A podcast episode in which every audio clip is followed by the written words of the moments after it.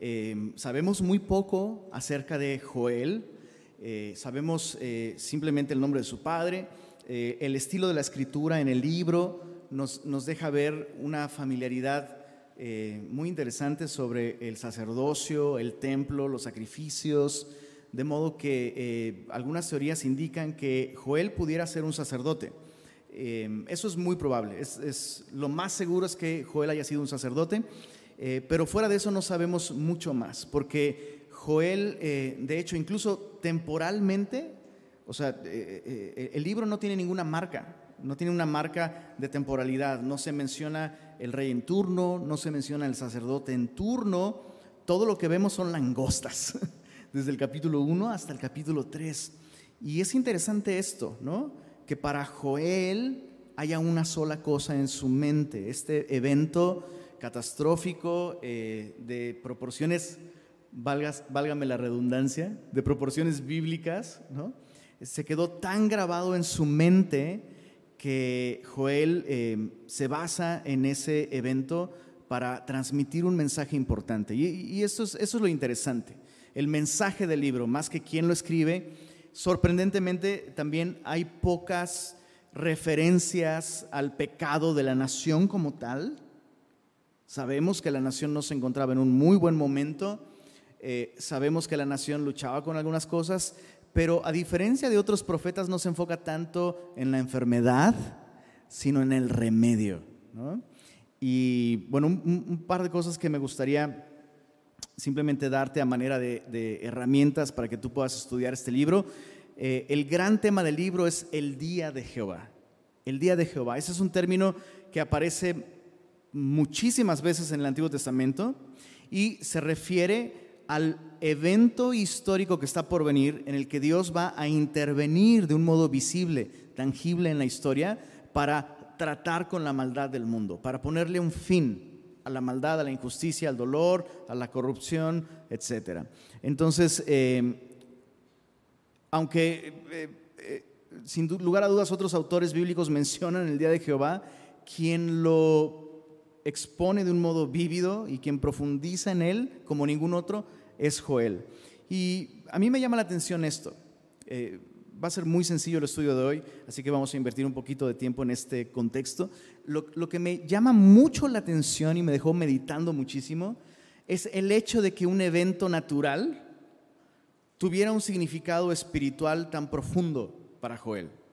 Y no ignoremos y no pasemos por, por, de largo el hecho de que este mensaje está en la Biblia. O sea que Joel no estaba alucinando. De verdad, este evento de esta plaga de, langostas tenía un significado espiritual. Te leo eh, un comentario de la Biblia devocional de estudio. Eh, el comentario es el siguiente. Dice así, Joel no tenía duda alguna de que Dios estaba detrás de la plaga es más, él describió a Dios dirigiendo a las langostas como un general que envía un ejército a la batalla. Eso lo vemos en el capítulo 2, en el verso 11, dice, Jehová dará su orden delante de su ejército, porque muy grande es su campamento, fuerte es el que ejecuta su orden, porque grande es el día de Jehová. Entonces, em, para, para Joel no había ninguna duda de que este evento natural tenía un propósito espiritual y Dios había orquestado este evento para llamar la atención de, su pueblo. Entonces, el propósito de esta profecía, de este libro de tan solo tres capítulos, es justamente eso, llamar la atención de su pueblo, que está distraído, que se ha vuelto descuidado en su relación con el Señor, como lo veremos mientras leemos eh, este libro, y, Dios los llama a volver, Dios los llama a regresar, Dios los llama a hacer cambios en su vida para estar preparados para el día del Señor, porque el día del Señor viene. Entonces, eso es interesante, ¿no? Va, realmente va a haber un día en el que todos los hombres vamos a dar cuentas delante de Dios, todos. Y Dios llama especialmente a su pueblo para estar preparado, para vivir a la luz de esa realidad. Entonces, em, ¿Cómo aplicamos? ¿Cómo aplicamos esto, eh, el, mensaje de este libro a nuestra vida? Bueno, debemos vivir el presente, o sea, el día de hoy, conscientes de lo que Dios nos ha dicho sobre el futuro. E, e, esa es básicamente la manera de aplicar este mensaje. Porque eh, escuchamos sobre libros apocalípticos y mensajes apocalípticos y decimos, no, hombre, todavía, todavía no se inventa el, el, T2000 o cómo se llama el Terminator este. O sea, falta un chorro para eso. Y pensamos como que es algo tan distante que no es algo que a nosotros nos debiera de preocupar. Solo, solo quiero comentarte esto como a manera de ilustración. ¿Cuántos de ustedes alguna vez dijeron, Tinaco aquí en Monterrey? No, hombre, aquí nunca. Ándale. Interesante. Eventos naturales que no debiéramos tomar a la ligera. Yo sé que toqué un tema sensible, ya están Sí, llorando, sí es cierto.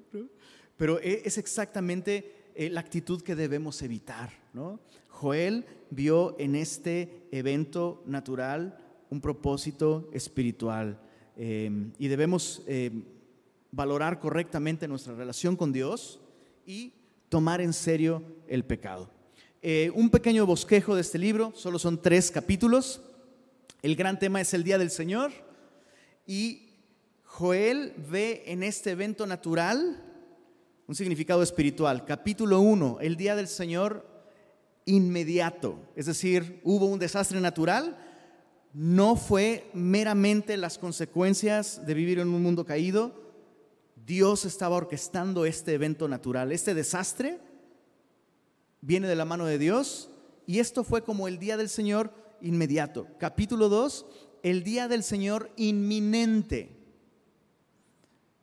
Capítulo 2, el día del Señor inminente. Al considerar esta plaga de langostas, Joel recibe de parte de Dios una revelación. La plaga de langostas solamente es una vista en miniatura de un ejército que el Señor va a enviar si el pueblo no se arrepiente. Y este ejército es Asiria, cosa que efectivamente sucedió. Entonces, este evento natural con significado espiritual también apunta a otro evento en el futuro para Joel, que era la invasión de Asiria, capítulo 2. Y finalmente en el capítulo 3, el día definitivo del Señor. Entonces, plaga de langostas no es un evento natural sin importancia, hay un significado espiritual. Capítulo 2, ese evento natural eh, predice eh, prefigura la invasión de un ejército, pero no de langostas, sino de asirios. Y capítulo 3, esa invasión de Asiria realmente es un ejemplo del el día en el que el Señor va a venir con su ejército, pero ya no será Asiria. Y va a, va a invadir no el reino de Judá, sino va a invadir el mundo entero y va a poner un fin a la maldad. Entonces, eso es interesante, ¿no? Porque cuando alguien te tiene que repetir las cosas tres veces, o sea, es como la mamá que dice, va una, van dos, a la tercera no te la vas a acabar. Entonces, eh, pues bueno, ahí está el pequeño bosquejo. ¿Por qué no vamos al capítulo 1? Dice así, palabra de Jehová, que vino a Joel, hijo de Petuel. Oíd esto, ancianos, y escuchad todos los moradores de la tierra. ¿Ha acontecido esto en vuestros días o en los días de vuestros padres? ¿De qué está hablando? De la plaga de langostas. Nunca había sucedido algo así. De esto contaréis a vuestros hijos y vuestros hijos a sus hijos y sus hijos a la otra generación. Lo que quedó de la oruga comió el saltón, lo que quedó del saltón comió el revoltón y la langosta comió lo que del revoltón había quedado. Entonces, eh, esta plaga de langostas fue de, tales proporciones, como lo veremos más adelante, que em, el ciclo de reproducción de las langostas eh, como que se interpuso con el pase de, esta enorme plaga, de modo que, eh, de hecho, hay registros históricos de plagas de langostas que pueden durar semanas, semanas. Y entonces lo que vemos aquí es una descripción Em, algunos sugieren de distintos, distintas especies de langostas, hay más de 90 especies de langostas, pero la otra posibilidad es que son fases de su desarrollo. La oruga es la fase principal, luego el siguiente estado en su desarrollo es el saltón, el siguiente es el revoltón y finalmente su estado más maduro es la langosta. Entonces imagínate, ¿no? Todo, todo, este eh, eh, proceso reproductivo mientras esta, esta enorme plaga devora la tierra de Judá. Verso 5 dice, despertad. Eso es interesante, ¿no? Joel llama a la gente a escuchar, prestar atención, no dejarlo pasar como un evento histórico sin importancia, sino incluso contar esta historia, contar este mensaje a los hijos y a los que siguen. Y luego dice, despierten, borrachos, y llorad, gemid todos los que bebéis vino a causa del mosto, porque os es quitado de vuestra boca. Eso es interesante, que en este libro no hay una denuncia de idolatría, pero sí hay una denuncia de abusos, y, esto es interesante, que em, Dios dice aquí, hey, ustedes borrachos despierten, Dios les ha quitado el mosto, Dios les ha quitado el vino. Y por el contexto, es muy probable que estas personas que están abusando del vino son precisamente los sacerdotes. Y esto es congruente con Isaías capítulo 28. Déjame leértelo. Isaías 28, versos 5 al 8. El libro de Isaías fue escrito por lo menos 120 años después de Joel, pero Isaías 28, versos 5 al 8 Dice así, en aquel día Jehová de los ejércitos será por corona de gloria y diadema de hermosura al remanente de su pueblo, y por espíritu de juicio al que se sienta en juicio, autoridades civiles, en este caso los sacerdotes, y por fuerzas a los que rechazan la batalla en la puerta, pero también estos erraron con el vino y con sidra se entontecieron, el sacerdote y el profeta erraron con sidra, fueron trastornados por el vino, se aturdieron con la sidra, erraron en la visión, tropezaron en el juicio, porque toda mesa está llena de vómito y suciedad, hasta no haber lugar limpio. Entonces, eh, sigamos leyendo Joel capítulo 1, dice en el verso 6, cómo Dios les quitó el vino, ay perdón, él vino a los sacerdotes, dice el verso 6, porque pueblo fuerte e innumerable subió a mi tierra. Sus dientes son dientes de león, sus muelas muelas de león. Asoló mi vid, destrozó mi higuera. Esas dos plantas son emblemáticas de la nación de Israel. Del todo la desnudó y derribó, sus ramas quedaron blancas. Llora tú como joven vestida de silicio por el marido de su juventud. Desapareció, mira, desapareció de la casa de Jehová la ofrenda y la libación. ¿Qué es la libación? Es el vino.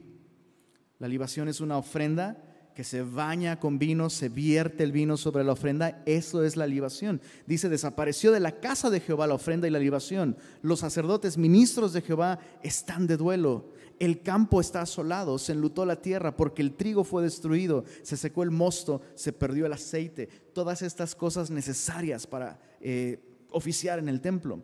Confundíos labradores, gemid viñeros por el trigo y la cebada, porque se perdió la mies del campo. La vid está seca, pereció la higuera, el granado también, la palmera y el manzano. Todos los árboles del campo se secaron, por lo cual se extinguió el gozo de los hijos de los hombres. Y una vez más, ceñíos y lamentad, sacerdotes, gemid ministros del altar, venid, dormid en silicio, ministros de mi Dios una vez más, porque quitada es de la casa de vuestro Dios la ofrenda y la libación. Ese es el escenario. Por esto es que em, muchos sugieren que Joel estaba involucrado en el sacerdocio. Lo que vemos es una familiaridad propia de un sacerdote con lo que está sucediendo en el templo, los pecados que hay dentro del sacerdocio y eh, básicamente la razón del juicio, lo que vemos aquí en los versos 5, en el verso 9, en el verso 13, atando estos tres versículos, ¿no? Escuchen borrachos, Dios les quitó el vino. Y eso implicó que no haya vino en el templo, que no haya eh, vino para ofrecer libación. Los recursos que debían usarse para adorar al Señor se usaban para gratificación personal. Esa es la razón del juicio. Y creo que todos nosotros tenemos que examinarnos a nosotros mismos, ¿verdad? Porque tal vez dices, bueno, ah, eso es el Antiguo Testamento y además yo ni soy sacerdote, gracias a Dios. Pero la Biblia nos dice que todos nosotros que hemos creído somos reyes y sacerdote. Somos eso. Somos real sacerdocio. Y los recursos que hay en nuestras manos, sean los que sean, están allí para que tú y yo representemos correctamente a Dios, adoremos a Dios y sirvamos a Dios. Tú y yo somos de Él y nuestra vida le pertenece. Entonces, eh, lo que está haciendo el Señor es intervenir para hacer reaccionar a aquellos que están consagrados a Él. Y yo solo, yo solo estaba pensando en esto. ¿Qué cosas, qué plagas de langostas ha enviado Dios a mi vida para hacerme reaccionar? Porque todos hemos pasado por momentos, ¿verdad? En los que nos hemos desenfocado y creemos que la vida se trata de nosotros, que nuestro trabajo se trata de nosotros, que nuestra familia se trata de nosotros, que nuestro tiempo se trata de nosotros, que nuestro cuerpo, nuestra decisión. Nos sacamos de onda con mi cuerpo, mi decisión allá afuera, pero a veces vivimos exactamente del mismo modo en otros aspectos.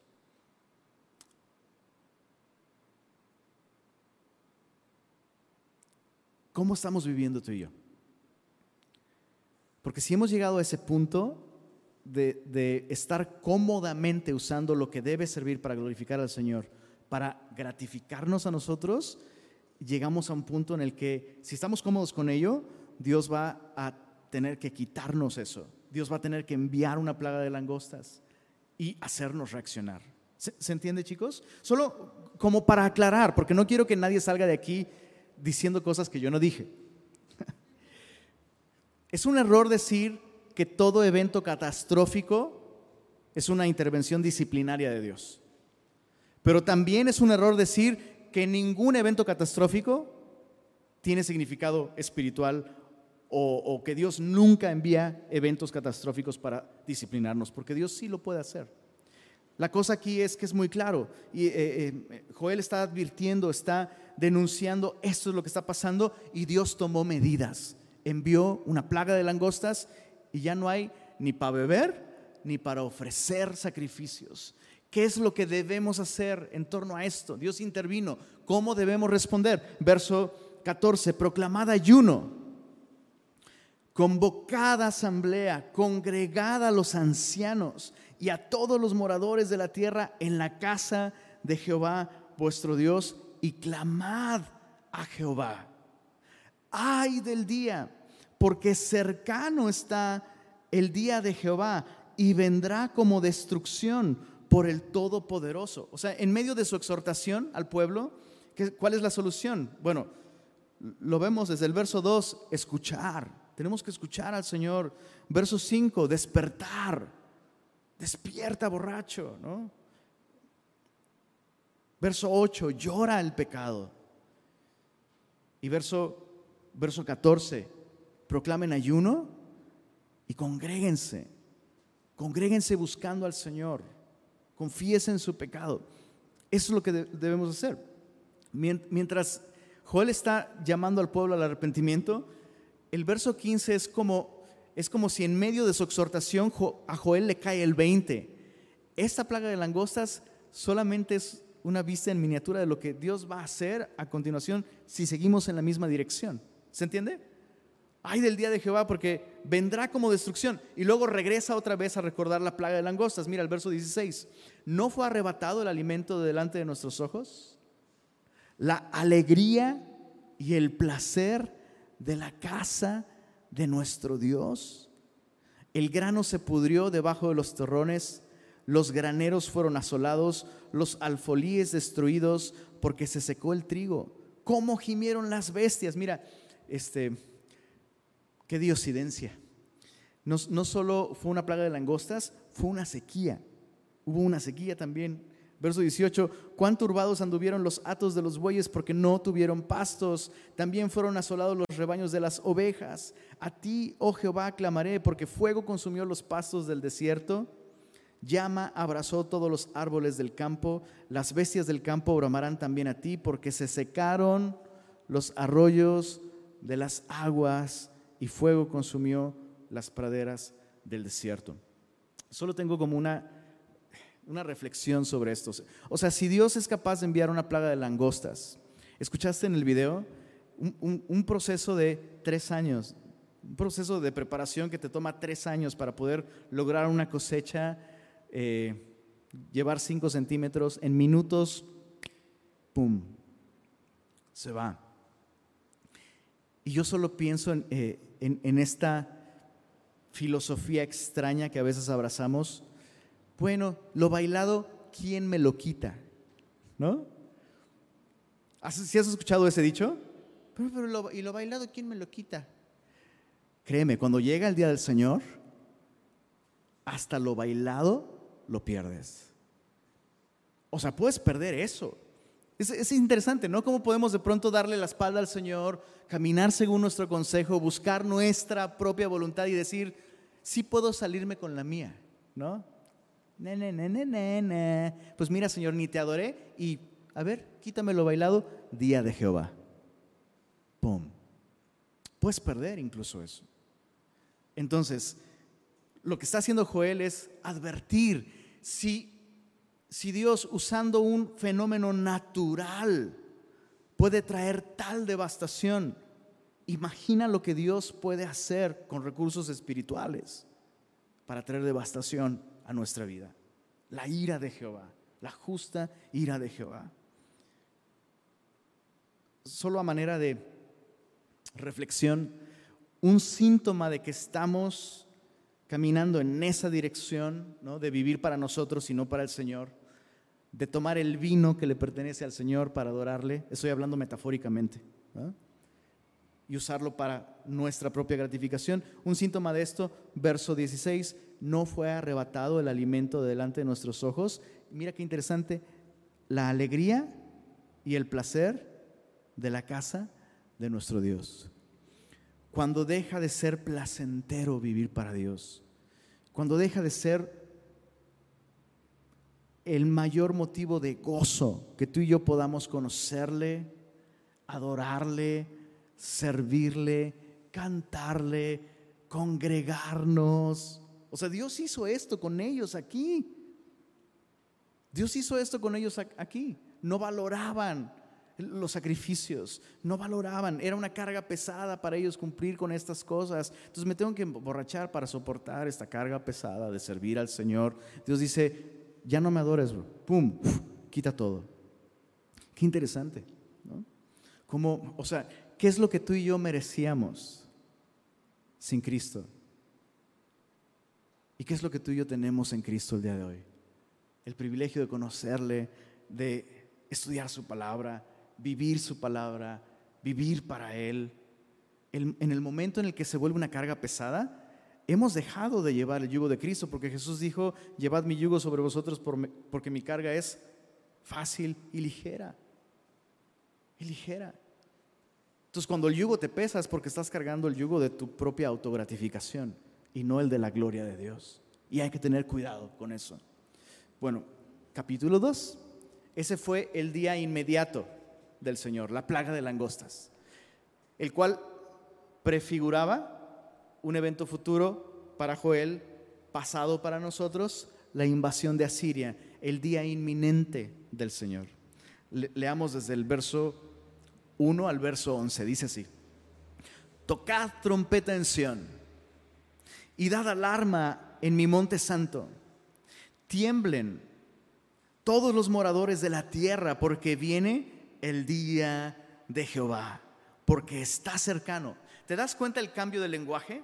en el capítulo 1 el énfasis está en algo que ya sucedió, con el paréntesis del verso 15. Uy, esto prefigura algo que va a suceder también.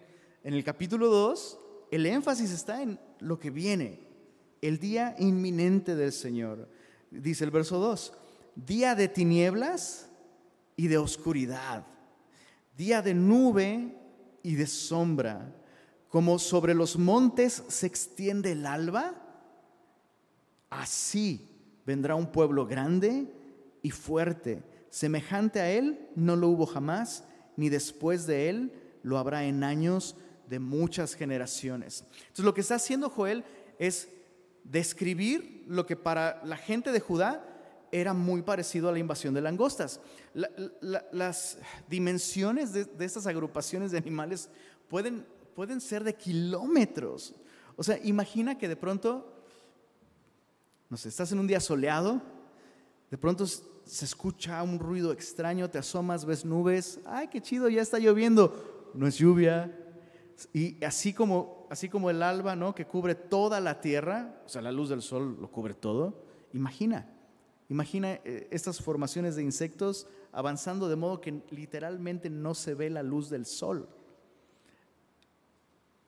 Entonces lo que, lo que está describiendo Joel evoca para los testigos de, su momento la invasión de, langostas, pero el lenguaje que empieza a usar aquí Joel describe definitivamente algo distinto, un ejército. Mira, verso 3, delante de él consumirá fuego, tras él abrazará llama. Como el huerto del, del Edén será la tierra delante de él y detrás de él como desierto asolado, ni tampoco habrá quien de él escape su aspecto como aspecto de caballos, como gente de a caballo correrán, como estruendo de carros, saltarán sobre las cumbres de los montes, como sonido de llama de fuego que consume hojarascas, como pueblo fuerte, dispuesto para la batalla. Delante de él temerán los pueblos, se pondrán pálidos todos los semblantes, como valientes correrán, como hombres de guerra subirán el muro. Cada cual marchará por su camino y no, no torcerá su rumbo. Ninguno estrechará a su compañero, cada uno irá por su carrera y aun cayendo sobre la espada, no se herirán.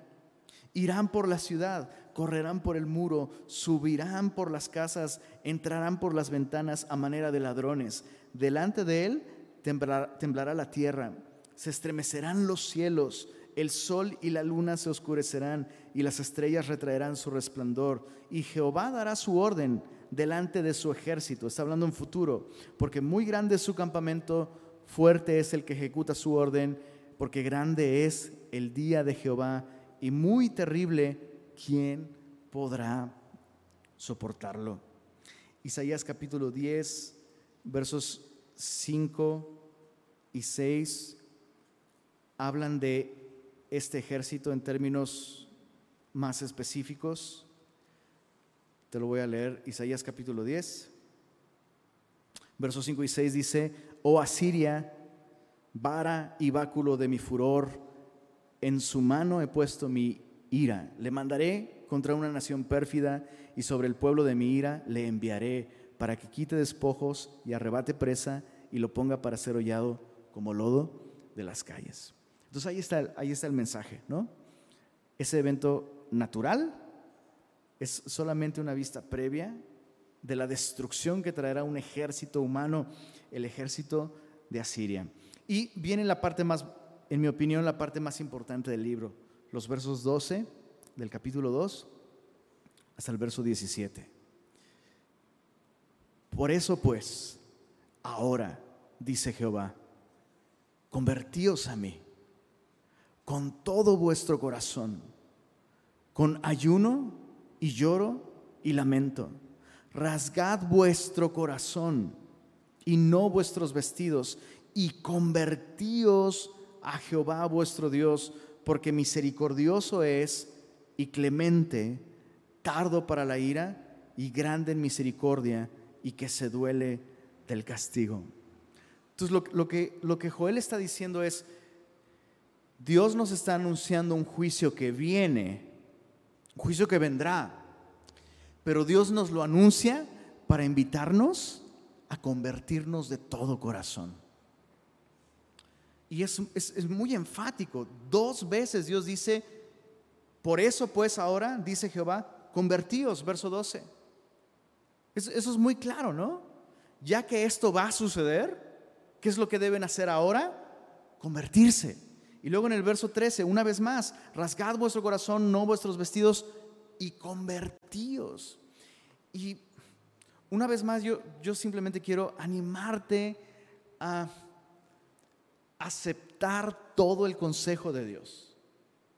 Debemos asegurarnos de ser equilibrados en, nuestros conceptos sobre quién es Dios.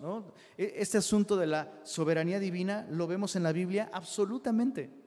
La incapacidad del hombre para salvarse, totalmente, por supuesto. Pero también en la Biblia vemos la responsabilidad del hombre. El hombre es responsable, responde ante Dios. Y vemos en la Biblia numerosas ocasiones en las que Dios llama al hombre a volver, en las que Dios llama al hombre a arrepentirse. O sea, eso es, eso es algo muy claro. Convertíos, vuélvanse a mí, rasguen su corazón. Entonces, si hay algo que el hombre, por, lo cual el hombre es responsable, y Dios llama al hombre a tomar decisiones, ¿Te, das cuenta que qué interesante el verso 13? Rasgad vuestro corazón, no vuestros vestidos y convertíos. O sea, Dios no dice, oren para que se rasgue su corazón. No. Dios está diciendo, hay cosas que tú puedes hacer y debes hacerlas. Y es un lenguaje extremo. O sea, rasgar tu corazón si me rasgara el corazón literalmente, ¿qué sucedería? Moriría. Y eso es básicamente lo que Dios está diciéndole a su pueblo. Deja de vivir para ti. Eso significa rasgar tu corazón. Deja de vivir para ti. Lo, lo, estamos viendo en Colosenses, ¿no? O lo vimos, ¿no? Haced morir lo terrenal en vosotros. Y mi, pastor lo aclaraba, ¿no? ¿no? No dice esfuérzate, no dice, no, es hazlo morir. Hazlo morir. ¿Cuántas veces Dios nos llama la atención y nosotros estamos conscientes de que Dios nos está llamando a volver y lo que hacemos es realizar cambios cosméticos, ¿no? Bueno, voy a orar más. E, es truculento porque orar más no está mal, ¿no? Pero incluso en, los, profetas hemos visto esas porciones donde Dios dice, ya no quiero que ores, ya no quiero que me traigas ofrenda, ¿no? Ya no quiero que guardes las fiestas, no quiero que me traigas más carne asada, bro. Quiero que cambies, quiero que rasgues tu corazón, quiero que dejes de vivir para ti. ¿Por qué? Porque Dios es un aguafiestas, no, porque vivir para ti te va a llevar a la muerte paradójicamente hablando. Y morir a ti mismo te va a llevar a la vida. Rasga tu corazón, haz cambios profundos. Ahora, aun cuando yo estoy hablando en estos términos, los cuales son bíblicos y muy, son muy directos, ¿verdad? Aún así necesitamos muchas veces direcciones específicas. Y mira lo que, lo que sigue. A partir del verso, del verso 14, vemos lo que en su tiempo y para el pueblo de Israel significaría rasgar el corazón. Mira el verso, verso, oh Dios mío, me perdí. Verso, verso 15. Verso 15. Tocad trompeta en Sión, proclamad ayuno, convocad asamblea. Si tienes una pluma roja o de cualquier color, pero si tienes roja, subraya todas las palabras que nos hablen de reunirse como pueblo de Dios. Solo es interesante. Mira, nuevamente, tocad trompeta en Sion, proclamad ayuno, convocad asamblea, reunid al pueblo, santificad qué cosa, perdón? La reunión.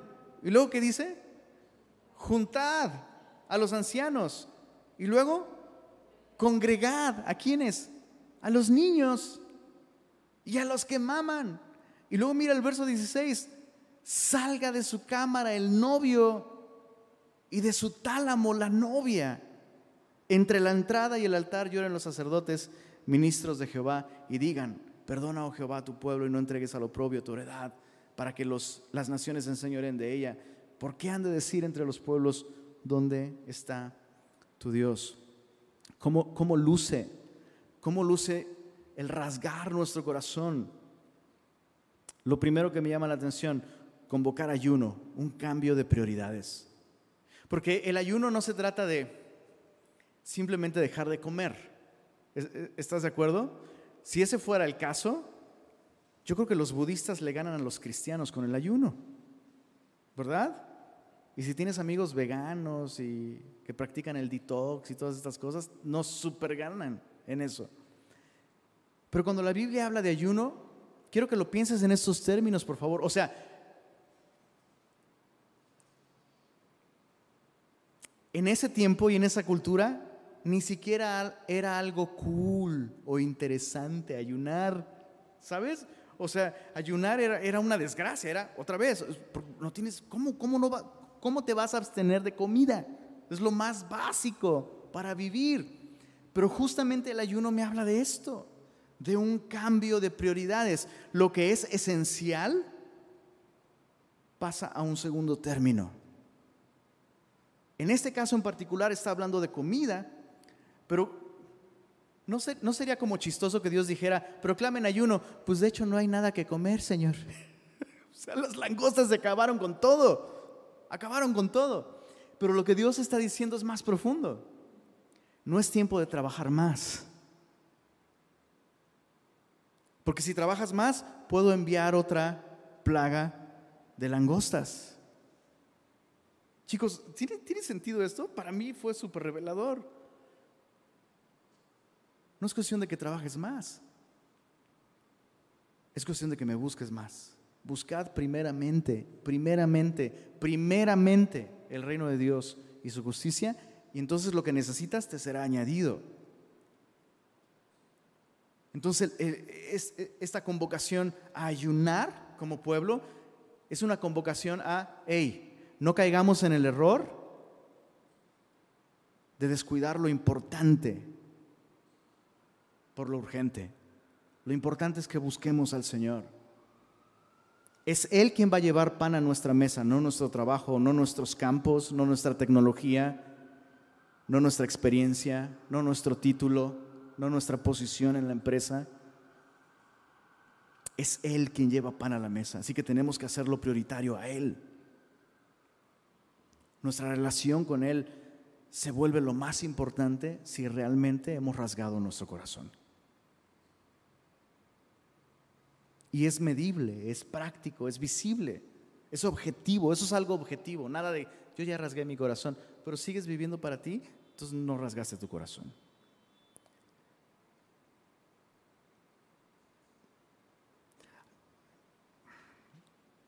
¿Te dice cuenta aquí, verso 16, reunida al pueblo, santificad la reunión, juntad a los ancianos, congregad a los niños, a los que maman incluso.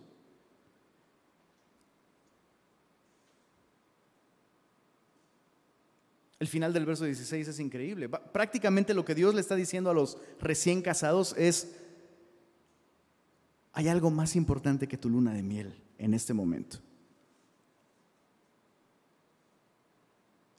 Y es interesante otra vez, cómo a veces usamos como pretextos muchas cosas para poner al Señor en segundo término.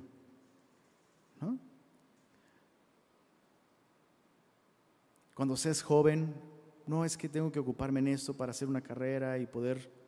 Y cuando ya lo tenga, le sirvo al Señor. Y le entrego mi vida al Señor.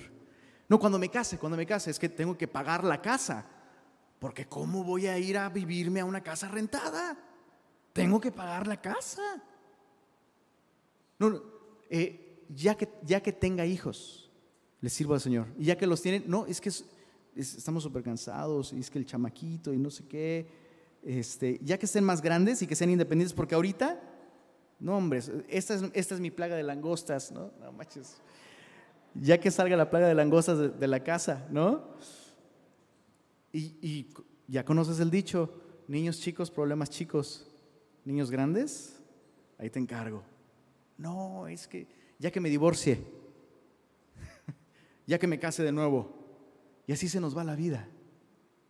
Y Dios llama a tomar decisiones tan drásticas que incluso, o sea, el mismo, texto bíblico en el Antiguo Testamento decía, cuando alguien se casa, está exento de servicio militar incluso por todo un año que disfrute.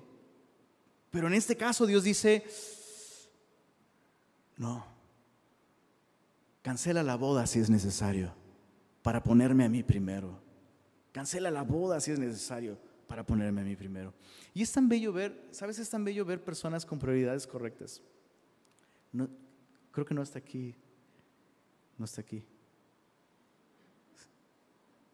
No, no está aquí.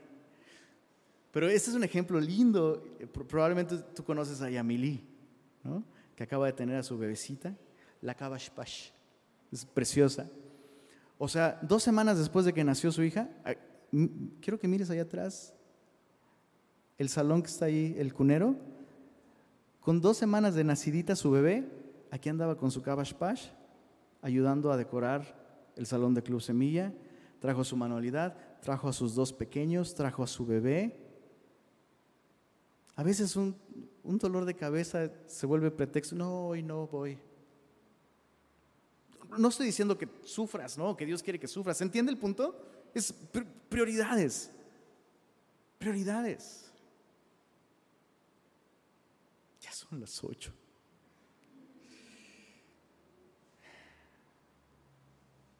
¿Qué es, ¿Qué es, lo que Dios promete si tú y yo rasgamos nuestro corazón y vivimos vidas que lucen así? Poniéndolo al primero. Miren el verso, verso 18. Y Jehová, solícito por su tierra, perdonará a su pueblo Responderá, responderá Jehová y dirá a su pueblo, he aquí yo os envío pan, mosto, aceite, seréis saciados de ellos y nunca más os pondré en oprobio entre las naciones y haré alejar de vosotros al del norte, a Siria. Lo echaré en tierra seca y desierta, su faz será hacia el mar oriental, esto es el mar muerto, su fin hacia el mar occidental, el mar Mediterráneo, y exhalará su hedor, subirá su pudrición porque hizo grandes cosas. Tierra, no temas, alégrate, gózate, porque Jehová hará grandes cosas. Animales del campo, no temáis, porque los pastos del desierto reverdecerán.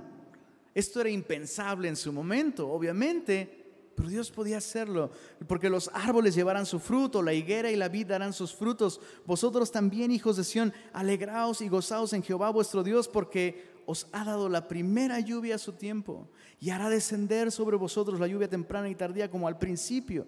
Las eras se llenarán de trigo, los lagares rebosarán de vino y aceite. Mira el verso 25, es uno de los textos más hermosos, más esperanzadores del Antiguo Testamento para gente que ha arruinado su vida por vivir para sí mismos. Verso 25, los restituiré los años que comió la oruga, el saltón el revoltón y la langosta, mi gran ejército que envié contra vosotros. Verso 26, comeréis hasta saciaros. ¿Y qué dice ahí, perdón?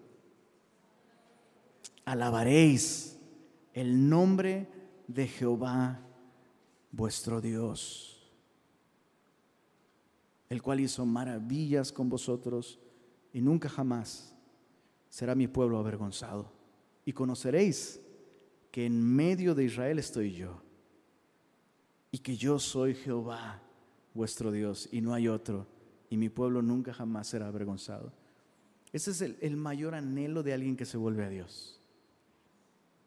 Que Jehová sea nuestro Dios, que sea claro que Él está en, en medio de nosotros, que Él es el centro de nuestra vida.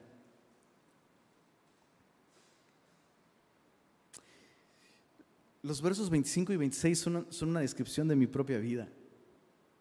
¿Sabes? O sea, siendo cristiano, siendo cristiano aprendí a la mala a no vivir para mí. Porque soy bien menso, perdón por la palabra, pero aprendí a la mala a no vivir para mí. Dios nos enseña por medio de dos métodos. Instrucción, como ahorita, ¿no? En el aula, o corrección, ¿no? En medio de la plaga de langostas. Y solo te puedo decir que si este es tu caso, que tal vez has estado viviendo para ti, has tomado malas decisiones, o a lo mejor hasta estás, estás consciente y decididamente en un estilo de vida que sabes que no es lo que Dios quiere. Tal vez piensas que ya no hay esperanza para ti que lo más a lo que puedes aspirar en la vida cristiana es, pues, de pronto ir a la iglesia y listo. Pero Dios quiere todo contigo. Y si tú le entregas tu corazón completamente, por completo, escucha esto bien, Él puede llevarte, escucha, Él puede llevarte a vivir los mejores años de tu vida con Él. O sea, lo mejor con el Señor siempre está por delante, aun si el día de hoy tú eres un hijo pródigo, aun si tu corazón está distraído, distante o eh, comprometido con el pecado, incluso si tú te arrepientes y te vuelves al Señor de todo tu corazón, los mejores años están por delante para ti.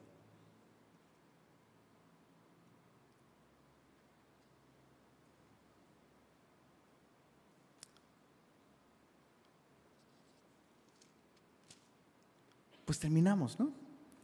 Capítulo 2, a partir del verso 28. Eh, esto anuncia algo mucho después de la invasión de Asiria. Esto es un evento aún en el futuro para nosotros, es el día definitivo del Señor. Dice, y después de esto derramaré mi espíritu sobre toda carne, y profetizarán vuestros hijos y vuestras hijas Vuestros ancianos soñarán sueños, vuestros jóvenes verán visiones, y también sobre los siervos y sobre las siervas derramaré mi espíritu en aquellos días. Insisto, nos volvemos al Señor y los mejores días siguen adelante. Dios promete esto. Si su pueblo se convierte, habrá un día de restauración total, de restauración absoluta para su pueblo, de tal modo que su espíritu more sobre todos los miembros de su pueblo. Incluso, si te das cuenta, ya no hay distinciones entre jóvenes o ancianos, libres o esclavos, porque ser parte del pueblo de Dios implicará esto, tener la bendición de una relación espiritual con Dios. Em, es interesante que este verso 28 es citado por el apóstol Pedro en su primer mensaje evangelístico en el libro de los Hechos.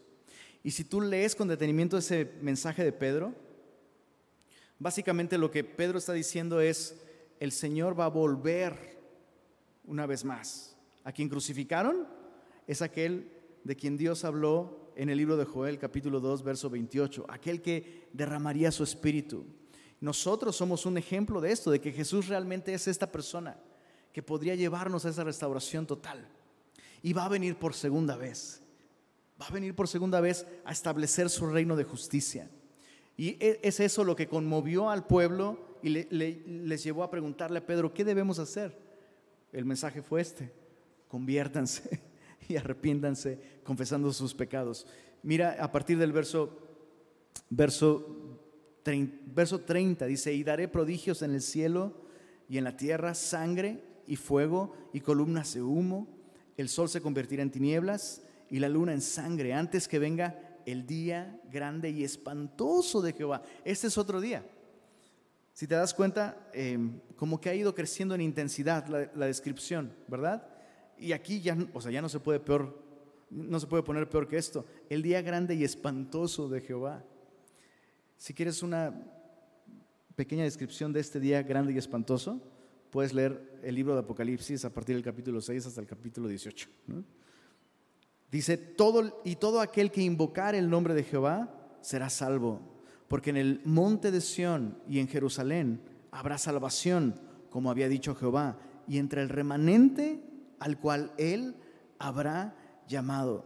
Porque he aquí que en aquellos días y en aquel tiempo en que haré volver la cautividad de, de Judá y de Jerusalén, reuniré, dice ahí, ¿a cuántas, perdón? Todas las naciones y las haré descender al valle de Josafat. Este es eh, em, el valle de eh, Inom, es lo mismo, o em, el Armagedón, mismo lugar. Y allí entraré en juicio con ellas, todas las naciones. Este ya no es un evento local, este es un evento global, es lo que está sucediendo aquí, todas las naciones. Dice, em, a causa de mi pueblo entraré en juicio con ellas, y de Israel mi heredad, a quien ellas esparcieron entre las naciones, y repartieron mi tierra y echaron suertes sobre mi pueblo y dieron los niños por una ramera y vendieron las niñas por vino para beber. Y también, ¿qué tengo yo con vosotras, Tiro y Sidón, y todo el territorio de Filistea? ¿Queréis vengaros de mí y si de mí os vengáis, bien pronto haré yo recaer la paga sobre vuestra cabeza, porque habéis llevado mi plata y mi oro y mis cosas preciosas y hermosas metisteis en vuestros templos y vendisteis los hijos de Judá y los hijos de Jerusalén a los hijos de los griegos para alejarlos de su tierra. He aquí, yo los levantaré del lugar donde los vendisteis y volveré vuestra paga sobre vuestra cabeza y venderé vuestros hijos y vuestras hijas a los hijos de Judá y ellos los venderán a los sabeos, nación lejana, porque Jehová ha hablado. Proclamad esto entre las naciones Proclamad guerra, despertad a los valientes, acérquense, vengan todos los hombres de guerra, forjad espadas de vuestros asadones, lanzas de vuestras hoces. Diga el débil, fuerte soy. Normalmente este versículo se cita como a manera de promesa, ¿no? Como que tú y yo debemos declarar como algo bueno, ¿no? El débil debe decir, fuerte es. Pero en su contexto original, la idea es que Dios está incitando a las naciones para subir en guerra en contra de Él y ponerlos en su lugar básicamente. Verso 11, juntaos y venid naciones todas de alrededor, congregaos. Haz venir allí, oh Jehová, a tus fuertes. Despiértense las naciones, suban al valle de Josafat, porque allí me sentaré para juzgar a todas las naciones de alrededor. Echad la hoz, porque la mies está ya madura. Es una imagen de juicio Tienes al agricultor con esta hoz, que es un instrumento cortante, y literalmente está arrasando con todo. Un solo golpe es suficiente. Dice el verso, verso 13, venid, descended porque el lagar está lleno, rebosan las cubas porque mucha es la maldad de ellos, muchos pueblos en el valle de la decisión, porque cercano está el día de Jehová en el valle de la decisión. El sol y la luna se oscurecerán, las estrellas retraerán su resplandor. Todo este lenguaje que evoca a esta plaga de langostas es lo que sucedería. No verías el sol, no verías la luna, no verías las estrellas por días. Eh, Jesús ocupa todo este lenguaje para describir el día del Señor en el futuro. Cuando Él regrese a poner un final a la maldad de un mundo que le ha rechazado. La iglesia no va a estar aquí en este tiempo. Eso es importante.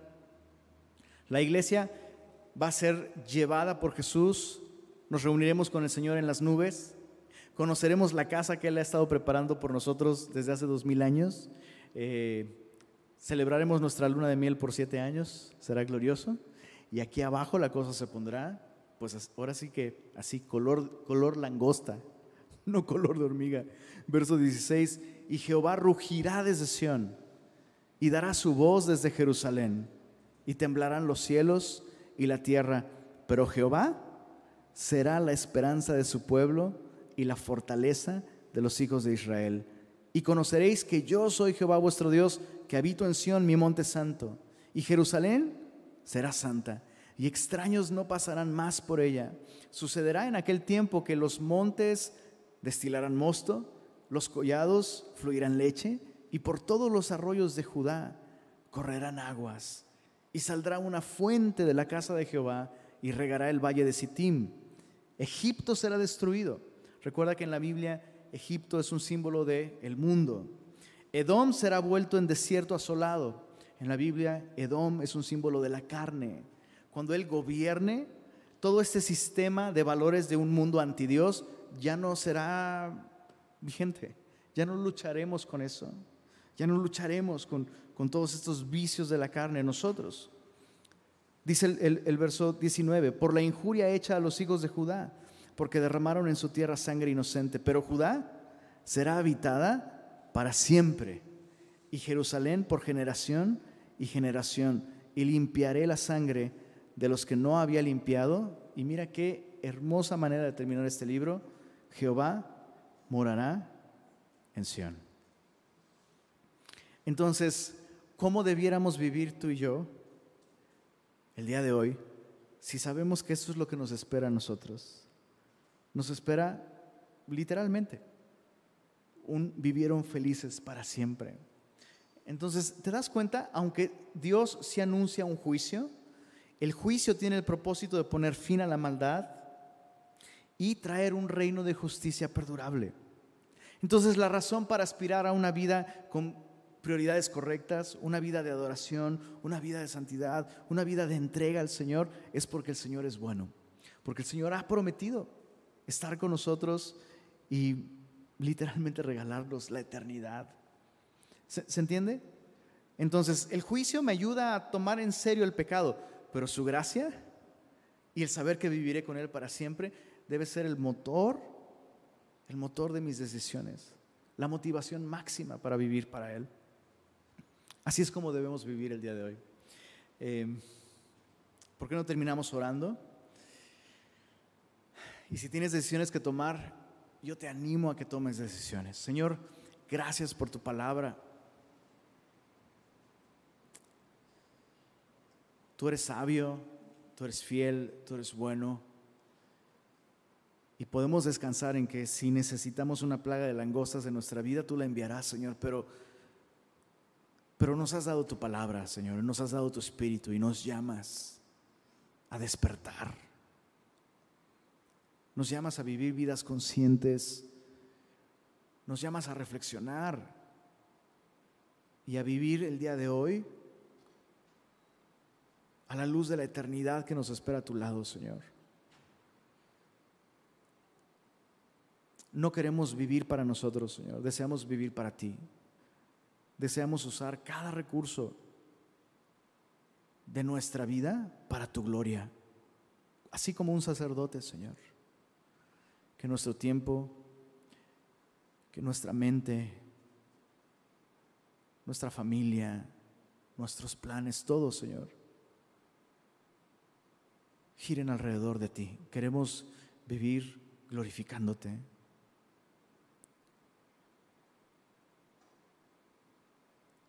Señor, transforma nuestra forma de pensar. Y si tenemos prioridades incorrectas el día de hoy. Señor, ayúdanos a despertar. No solo a nosotros como iglesia, Señor, sino a nuestro país y, a nuestra ciudad, a nuestro estado. Te pedimos especialmente por nosotros, Señor. Han sucedido cosas en Nuevo León y están sucediendo cosas en Nuevo León que debieran llevarnos a despertar y reaccionar, Señor.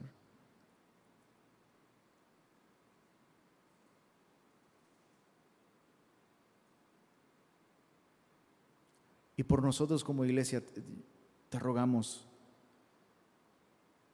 restauranos, Señor. Permítenos cumplir nuestro propósito. Y así como Joel decía, tocad trompeta, permítenos ser esa trompeta, Señor, que logra capturar la atención de aquellos que no están atentos, Señor.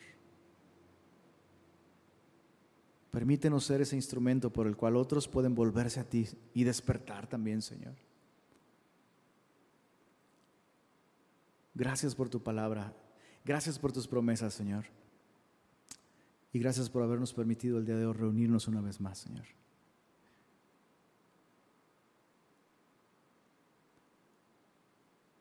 Señor, queremos vivir motivados por esa eternidad que pasaremos a tu lado. Vuelve a traer, Señor, el gozo a nuestro corazón, el gozo de la casa de Jehová, el gozo de adorarte junto con otros, Señor, el gozo de recordar la sangre que fue derramada para rescatarnos, el gozo de usar nuestro tiempo para servirte. Líbranos de toda religiosidad, Señor, y permítenos vivir plenamente tu gracia el día de hoy. Gracias Señor una vez más por hablarnos y por concedernos el don de tu palabra. En el nombre de Jesús. Amén. Amén.